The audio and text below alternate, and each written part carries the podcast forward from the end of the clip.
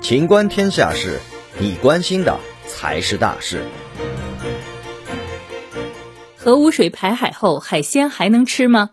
四月十三号，日本政府召开内阁会议，福岛第一核电站核污水在经处理及稀释后将排入大海，多方质疑这些处理水仍带有放射性物质。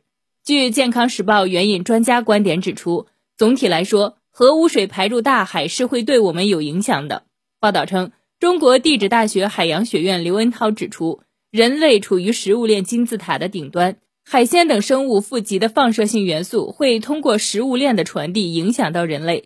分析称，人类通过食用海产品，间接的摄取海水中的各种放射性同位素。